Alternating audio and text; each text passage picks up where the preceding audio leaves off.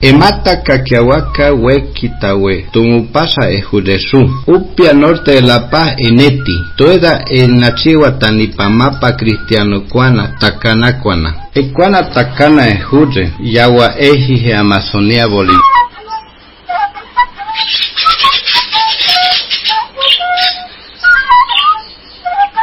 Bienvenido al podcast La voz de los tacanas. Lo que ustedes acaban de escuchar es nuestro idioma tacana que decía, el Caquiahuaca es el cerro cercano a la población de Tumupasa, ubicado al norte de La Paz, custodia y cuida a todos los tacanas. Los tacanas somos un pueblo indígena de la Amazonía boliviana.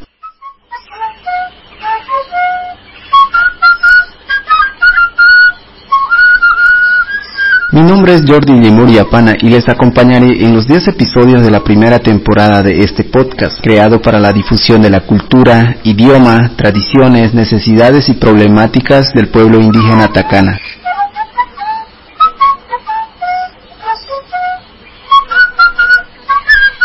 Marzo de 2019 se registraron los primeros casos de COVID-19 en Bolivia. Poco tiempo después se declaró la emergencia sanitaria y la cuarentena en general en todo el territorio nacional. Sin embargo, como tacanas tuvimos nuestras propias estrategias para resguardar nuestro territorio y nuestra gente frente al COVID.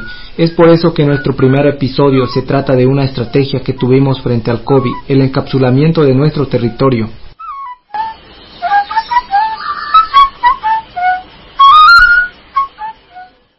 Encapsulamiento fue el cierre de las vías de ingreso y salida de nuestro territorio y fue para prevenir los contagios.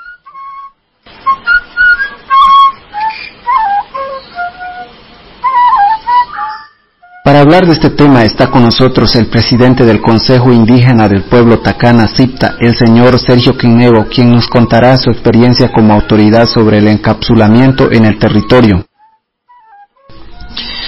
Bueno, eh, primeramente agradecerle por eh, la entrevista. Como ya me antecedió, mi nombre es Sergio Quenevo Cartagena, eh, presidente del Consejo Indígena del Pueblo Tacana Cipta. Bueno,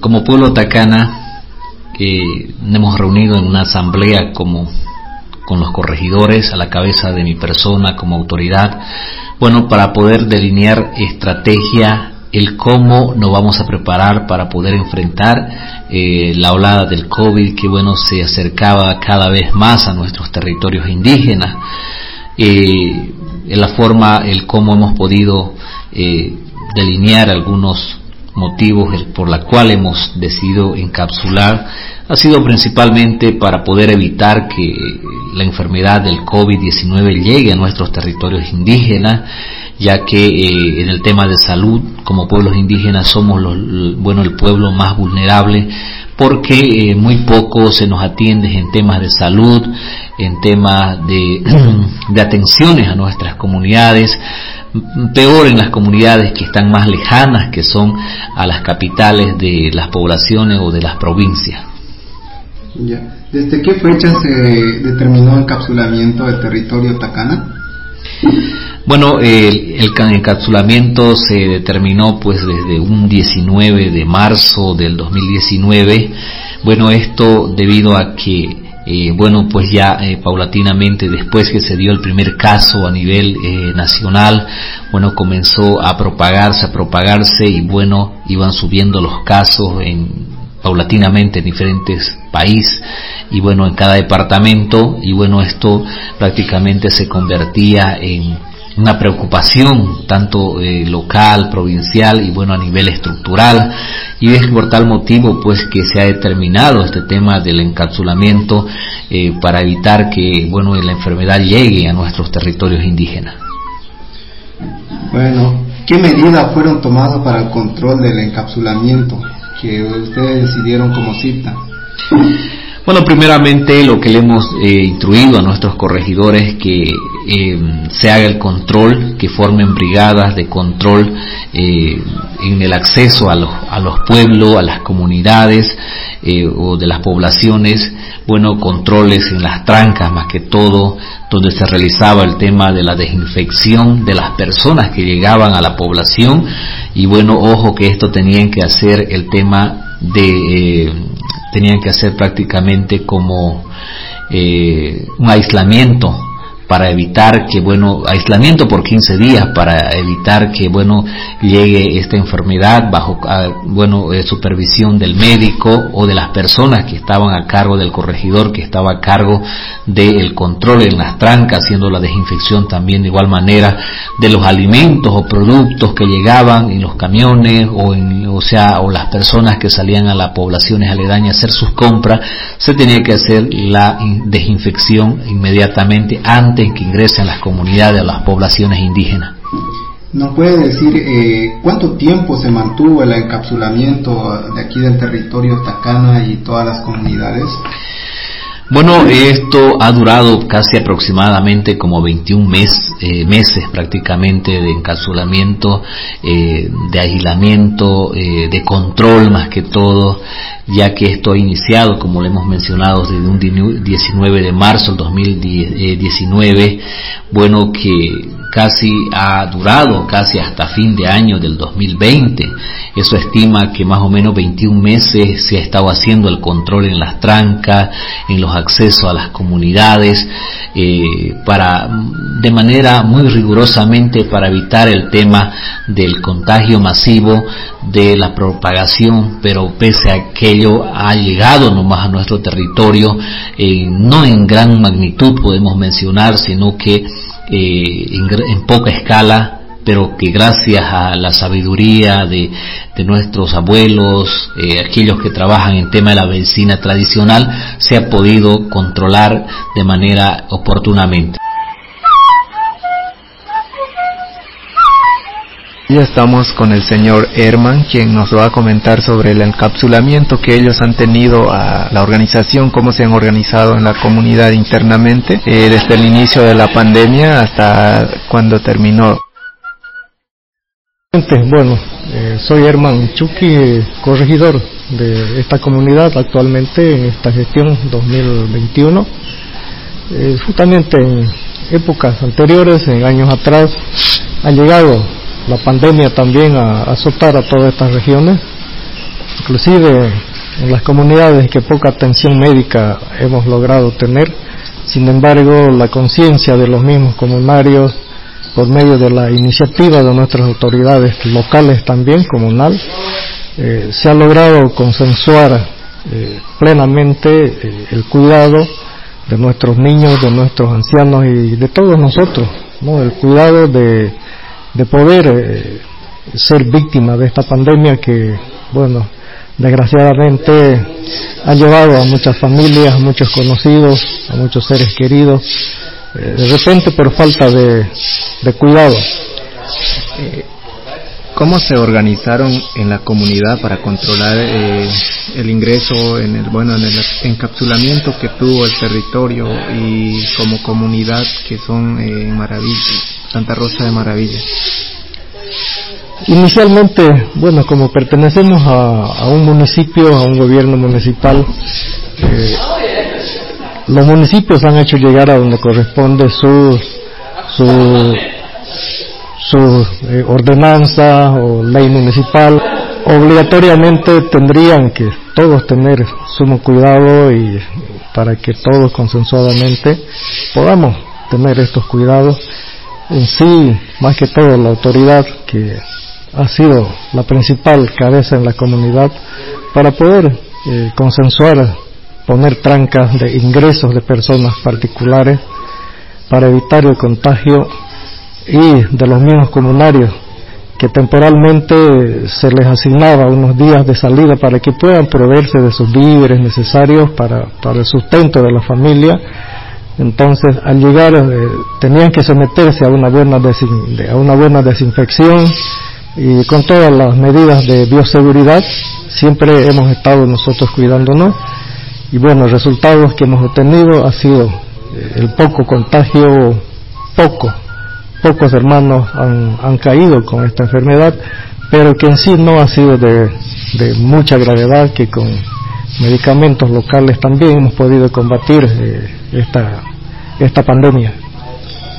Eh, señor hermano, ¿nos puede contar eh, cuánto tiempo se mantuvo el encapsulamiento aquí en, dentro de la comunidad de Santa Rosa Maravilla? según los casos, cuando veíamos que en, en las poblaciones vecinas, en las comunidades vecinas, habían personas que estaban sumamente azotados, habían varios casos de, del COVID. Eh, entonces eh, nosotros hemos decidido, hemos acordado encapsularnos cada 15 días. Por cada 15 días era nuestro encapsulamiento. Entonces, ver que las personas estén en perfectas condiciones, se levantaba el encapsulamiento por una nueva semana o hasta ver el avance, el grado de de contaminación que haya habido en la región. Pero como digo, menos mal, eh, no ha sido muy duro el ataque del COVID por acá. Entonces, pero sí, con, con este encapsulamiento hemos, hemos logrado que nuestros mismos hermanos de las comunidades tengan que estar saliendo el rato que querían o por, por cualquier cosa tendrían que haber estado saliendo. Entonces, eh, hemos tenido que cortar las salidas, eh, hemos puesto trancas estratégicas de ingresos para que no cualquier persona tenga que estar ingresando.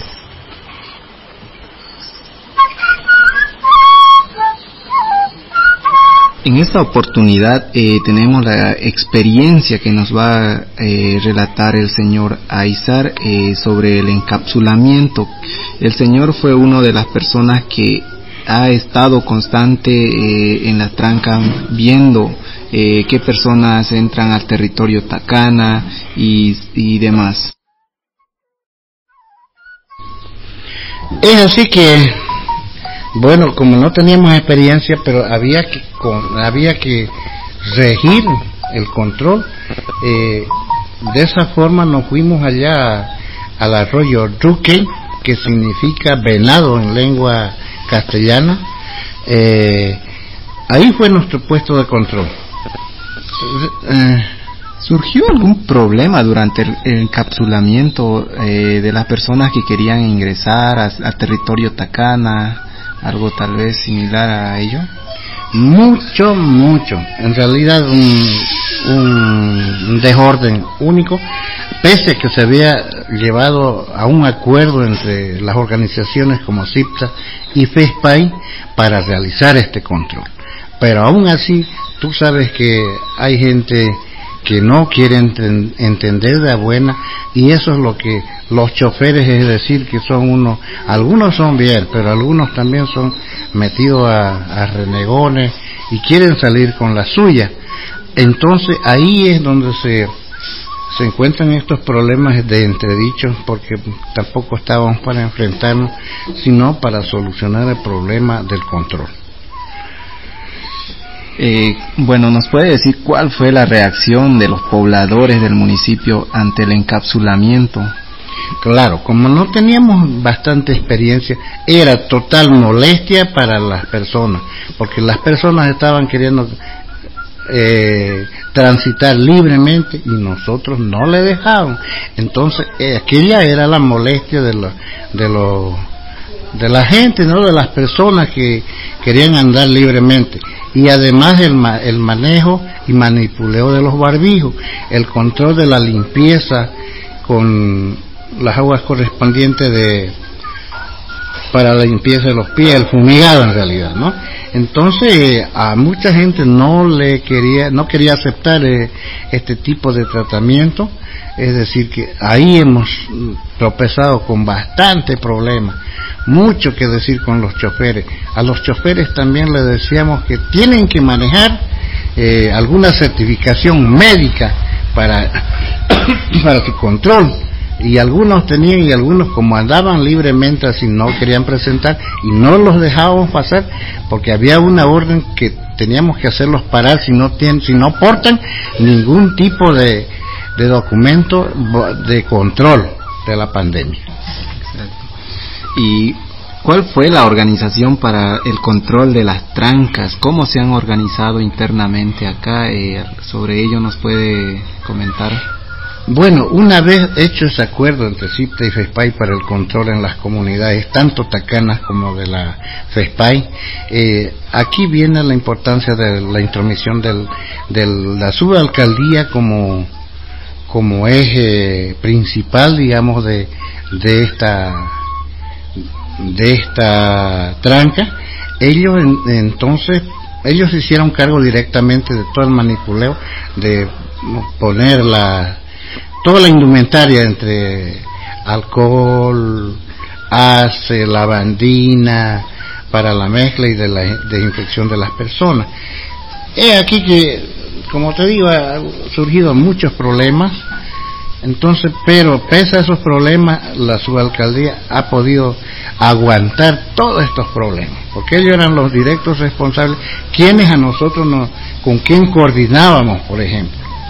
Eh, si teníamos algún problema allá en, el Duque, eh, inmediatamente llamamos aquí a la, a la subalcaldía o al corregimiento, porque algunos pasaban con mentiras en realidad, ¿no? Decían, estamos yendo a Isito, al Chaco, a Santana, nada, sin embargo se venían aquí y aquí ya los veían este, transitar libremente, directamente, ¿qué pasó con la tranca? ¿Por qué están dejando pasar? Era nuestra culpabilidad, pero no era porque nosotros lo dejábamos pasar libremente, sino que nos mentían también a nosotros, ¿no? Entonces aquí el control también era riguroso porque estaba la subalcaldía y estaba el corregimiento, entonces lo correteaban y lo atrapaban y al cepo se lo castigaban. ¿No? Esa es una de las formalidades que se ha venido manejando. Por ejemplo, algunos choferes igual allá querían ya pasarse libremente y hasta que algunas veces nos rompieron la tranca y se pasaron, especialmente de noche, y entraban acá, igual se los cogía, no había lío ya ya de esa manera un poco, ahí ya pararon los choferes y dijeron, no, entonces vamos a hacer caso. Y se quedaron largas filas ahí a dormir, de esa manera nos acompañaban también. Fue un problema, un proceso, ¿no? De hacer entender a la gente con tantas dificultades, problemas, pero al final se fue adecuando ya la gente y ya obedecía, ya no era mucho líder, ya teníamos más tranquilidad, pero mucho más trabajo en controlar registros, persona por persona, así entonces ha sido una muy, bonita experiencia la que hemos tenido, pero gracias a este control es que también no nos afectó mucho la pandemia. Fue moderado, claro que hubieron algunos, pero no, no fue en gran escala, fue poco realmente de, de, la pandemia que se pudo incorporar acá, ¿no? Pero pese a eso, a nuestra misma gente que se encontraba en el otro lado, y las personas que de allá tenían que ya eh, pedir su ingreso a Tumupaz. Así que iban unos autos especiales para recoger a las, a las personas y directamente aquí a su encapsulamiento, a su cuarentena, es decir, ¿no?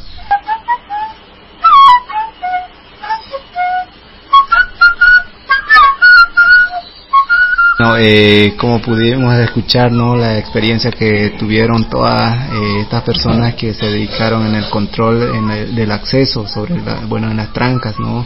Eran personas que ya tenían una responsabilidad muy grande eh, enfrentando sobre al COVID y demás.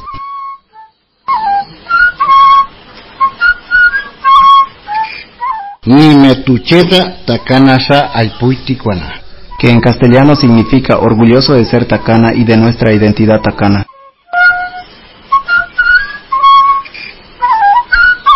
Gracias por escuchar el podcast La Voz de los Tacanas, podcast creado para la difusión de la cultura, idioma, tradiciones, necesidades y problemáticas del pueblo indígena tacana.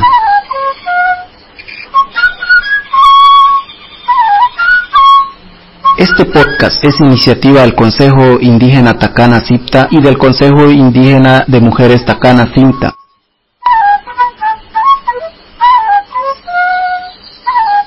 con el apoyo de la Fundación Tecocabi. Si quieres saber más sobre el pueblo indígena Tacana, te invitamos a seguirnos en nuestra página de Facebook CIPTA. Nos escuchamos en el próximo episodio de nuestro podcast, La Voz de los Tacanas.